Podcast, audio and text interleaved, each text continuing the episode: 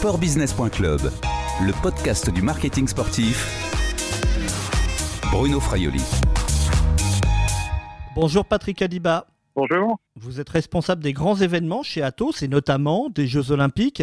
Atos vient de prolonger de 4 ans son partenariat avec le Comité international olympique, le CIO. Vous êtes donc l'un des top partenaires mondiaux des Jeux Olympiques jusqu'aux Jeux de Paris 2024. Atos est la seule entreprise française à ce niveau-là. Absolument. C'était évidemment obligatoire de poursuivre au moins jusqu'à Paris, n'est-ce pas? Absolument. Donc, nous, nous, sommes top partenaires depuis les Jeux de Salt Lake City en 2002 et on, notre relation avec le comité olympique a démarré en 1992 pour les Jeux de, de Barcelone. On a, on a, créé le centre d'ailleurs de, de, Barcelone en 1989 pour, euh, pour supporter les Jeux de Barcelone.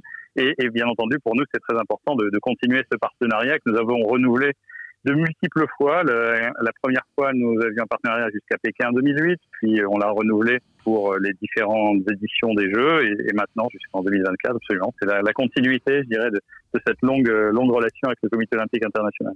Mais le fait d'être une société française, la seule donc top partenaire, était un peu une obligation quand même finalement pour signer avec Paris, non? Jusqu'au Jeux de Paris au moins. Il n'y a pas d'obligation dans ces cas-là, vous savez, c'est un, une logique vraiment... Euh, économique, de business. Et au-delà de cette logique-là, il y a une logique aussi de, partage des valeurs. On a des valeurs communes avec le comité olympique sur la durée. Et donc, pour poser un, un ordre d'idée, quand on a signé le premier partenariat, les Jeux de Turin en 2006 et Pékin en 2008 n'étaient même pas définis. Donc, on ne connaissait pas le, les villes qui allaient être élues. Donc, euh, on est plus focalisé sur le contenu du partenariat que sur les villes hautes, etc. Bien entendu, le fait en France et à Paris, c'est important. Je dirais que c'est pas, pas plus que ça. Quel est le cadre exactement de ce partenariat? Ça, ça englobe quoi? C'est l'extension de notre partenariat actuel, c'est-à-dire que nous sommes le Worldwide IT Partner, on est le partenaire des systèmes d'information et de la technologie du Comité olympique international avec le même scope exactement que ce que nous avions euh, jusqu'à Tokyo. Hein. C'est-à-dire une activité dans laquelle ce qui nous intéresse, c'est la, la possibilité de pouvoir faire un showcasing de quasiment toutes les activités de, que l'on utilise pour les Jeux Olympiques, on utilise vraiment toutes les facettes des systèmes IT. Et donc, c'est une fantastique vitrine, je dirais, pour illustrer ce que nous pouvons faire pour tous nos autres clients. Très concrètement, en gros, c'est euh, la gestion des accréditations, par exemple, le, transport aussi des données, des résultats le plus rapidement possible. Les Jeux Olympiques, c'est comme, euh, je dirais, euh, gérer l'informatique, installer, gérer et opérer tous les systèmes d'information d'une entreprise de 300 000 euh, employés et qui aurait 4 milliards de clients. Donc, on installe tout ça pendant 4-5 ans on le met en place, donc ça inclut effectivement toutes les applications critiques, dont celles que vous mentionnez, les, les accréditations, les systèmes de résultats, etc. Et euh, nous ensuite on, on, met cela en place, on teste pendant un an, donc les 200 000 heures de test à peu près, c'est une année avec une équipe de 200 à 300 personnes qui fait que du test pour s'assurer que tout, tout fonctionnera. Et ensuite on, on gère l'opération avec une particularité pour les Jeux Olympiques, c'est que une fois qu'on a fini l'opération, on démonte tous les systèmes. Donc il n'y avait rien avant qu'on arrive, on met tout en place, on l'opère, on le gère, et ensuite on, on, démonte et les systèmes sont réalloués en fait à différentes organisations. Donc le scope est complet, ça inclut toutes les applications critiques, tous les systèmes de, de réseau, d'infrastructure, de sécurité, bien entendu, cybersécurité, etc. Et il y avait donc pour cet été, pour les Jeux de Tokyo 2020, reportés donc euh, d'une année, une nouveauté, c'était la reconnaissance faciale. Ça c'est une particularité donc de Tokyo qui a, qui a, souhaité mettre en place ce système et donc euh, on a contribué bien entendu à, à, à à sa mise en place. Et ce sera, c'est différé, mais ce sera effectif effectivement pour les Jeux de Tokyo. C'est un choix de Tokyo. On verra ensuite si les prochains comités souhaitent le maintenir ou, ou, ou éventuellement utiliser d'autres types de systèmes. Ce partenariat est scindé en deux contrats distincts. Il y a d'un côté donc toute la, on va dire, prestation technique et de l'autre côté les droits marketing. Euh, quel type d'activation vous prévoyez, vous faites autour des, des, des, Jeux Olympiques qui sont donc pour vous une, une véritable vitrine de votre technologie? L'activation, elle est essentiellement en business to business. C'est le métier d'Atos, hein, on est en business to business et on montre en fait à nos clients, soit en les amenant sur les, sites des jeux où on peut leur montrer les systèmes et, tous les process que nous mettons en place, ou bien euh, dans notre centre de Barcelone euh, ou de Madrid, puisqu'on fait, on a un, laboratoire de test à Madrid et un centre d'opération à, à, Barcelone.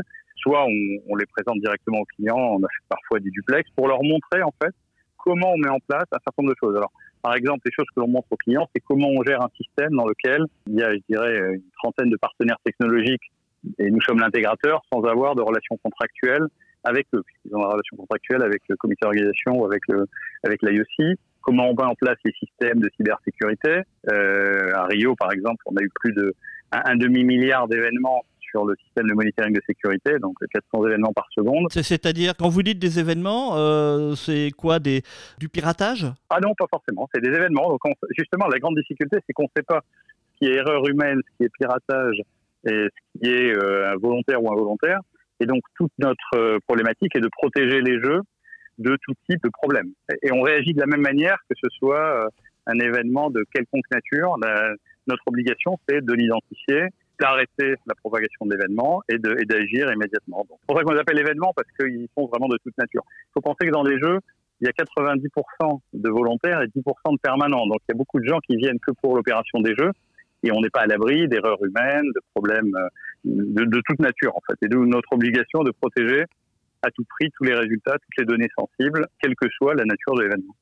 Jusqu'alors, quelles sont les, retombées concrètes des Jeux Olympiques pour Athos En gros, c'est pas forcément sur la visibilité que vous misez. Et pourtant, Athos est l'une des rares marques visibles parce que vous êtes visible sur les, tours de coups des dizaines de milliers d'accrédités. Il y a trois manières en fait de mesurer les retombées. Une, c'est déjà la, retombée, je dirais. Euh, comme on le disait, de, de vitrine, d'image et donc de business, parce qu'on montre à nos clients ce qu'on peut faire de manière extrême. Et je dirais, c'est un peu un accélérateur, parce que quand vous montrez quelque chose qui fonctionne dans les Olympiques, ben, un client qui vous connaissez pas ou qui connaissait pas cette spécificité, ben, vous êtes immédiatement crédible puisque vous l'avez fait, vous le démontrez dans un événement visible. Donc, donc c'est un peu un accélérateur en termes de business. Donc il y a le business généré grâce à cette référence.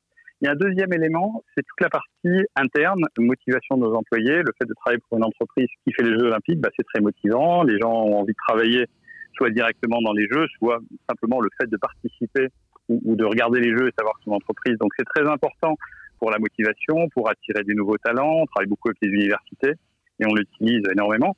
Puis il y a une autre dérivée un peu plus proche du sport, qui est euh, notre division s'appelle Major Events, donc on a le contrat olympique, mais on fait aussi la technologie de bien d'autres événements, comme par exemple les Jeux panaméricains, les Jeux asiatiques, les Jeux de la jeunesse, etc. Et donc c'est aussi un accélérateur de business dans le monde des événements sportifs ou non sportifs. Donc un peu ces trois-là, c'est l'ensemble de nos clients en tant que référence la deuxième partie, c'est la partie people, motivation, recrutement, euh, etc. Et puis la, la, la troisième, c'est le, spécifiquement le, le business généré dans le monde des grands événements et du sport. Pour les Jeux Olympiques d'hiver de Pyeongchang 2018, en Corée du Sud, vous avez installé un, centre technique euh, à, Barcelone. Hein. D'ailleurs, euh, vous l'avez dit, c'est là où tout a débuté. Donc pour Atos, ça s'appelait pas comme ça à l'époque, en, 1992. Qu'est-ce qu'on y trouve dans, dans ce centre et, et, comment, comment ça fonctionne? Le centre de Barcelone est un centre en fait historique parce qu'après avoir fait les Jeux de Barcelone, comme j'ai expliqué, comme fournisseur des Jeux, on n'était pas top partenaire à l'époque, nous avons euh, gardé en fait à la fois les, les personnes et, et, les process que nous avions développés depuis depuis l'origine. Et on a on pensait que le transfert d'expérience était très important. Et d'ailleurs, on réutilise de plus en plus dans les jeux. Et on a passé un cap pour les jeux de 2018, comme vous le disiez, qui était le cap de la transformation digitale. Les jeux, en fait, étaient complètement transformés on parle beaucoup de transformation digitale, mais c'est une réalité depuis 2018. Et au lieu donc d'installer des systèmes dans la ville haute, comme on l'avait pu le faire à Londres, par exemple, ou à Rio, on utilise des systèmes qui sont basés soit à Barcelone, soit dans d'autres villes. tout n'est pas centralisé à Barcelone, notamment les infrastructures euh, sont dans d'autres euh, centres répartis dans le monde, que l'on réutilise. Et donc, ça permet plusieurs choses. D'abord, ça permet de gagner en efficacité et en coût en qualité, comme on réinstalle pas à chaque fois, on gagne en, en, qualité, et on peut aussi faire plusieurs jeux en parallèle. Donc par exemple en ce moment, on a les jeux de Tokyo qu'on est en train de finaliser, on travaille sur les jeux de Pékin qui sont bien avancés, et on travaille déjà sur les jeux de Paris puisque euh, c'est les mêmes systèmes et ça évite aussi beaucoup de déplacements. Donc il y a une contribution, je dirais, quelque part aussi à l'environnement, puisqu'avant on faisait beaucoup voyager les gens et maintenant, euh, à travers le cloud et des systèmes sécurisés, on peut déployer et implémenter des solutions à distance et donc le centre de Barcelone est le centre un peu de contrôle des jeux. Barcelone et Madrid, puisque c'est séparé en fait sur deux, sur deux centres. Plus comme je le disais, certaines infrastructures critiques qui sont réparties euh, de par le monde, aussi pour des raisons de redondance et de sécurité. Et, ce centre va également fonctionner euh, pour Paris 2024 Atos, qui est une société qui est basée à, à, Beson, à quelques kilomètres de, Paris, finalement, tout va être géré au niveau informatique à, à Barcelone Pas exactement, en fait, dans, la ville haute, donc que ce soit, Rio, Pékin ou Paris, on a bien entendu une structure et une équipe locale. Hein. C'est très important d'être présent localement. il y, a, plusieurs dizaines de, de venues, hein, que ce soit les, stades ou que ce soit les, hôtels de la famille olympique, le centre de broadcast. Donc, bien entendu, une grosse équipe locale et les opérations sont locales. C'est-à-dire qu'on opère la technologie localement avec des experts locaux. Mais le centre de, dirais, de référence euh, avec la plupart des experts sera basé à Barcelone. C'est un centre complètement international. Il est basé à Barcelone, mais on a euh, 22 nationalités. Euh, on a les experts qui sont là, mais on aura bien entendu une équipe euh, importante qui sera basée à Paris, et non seulement à Paris, dans, dans, toutes les villes olympiques pour 2024, et pareil pour Pékin pour les deux hivers de 2022. Merci Patrick Adiba, à bientôt. Merci beaucoup, à bientôt. Je rappelle que vous êtes le responsable des grands événements chez Atos et que Atos est le seul top partenaire français des Jeux Olympiques. Cette interview a été enregistrée mercredi 15 juillet 2020. Au revoir et à bientôt sur le podcast de sportbusiness.club.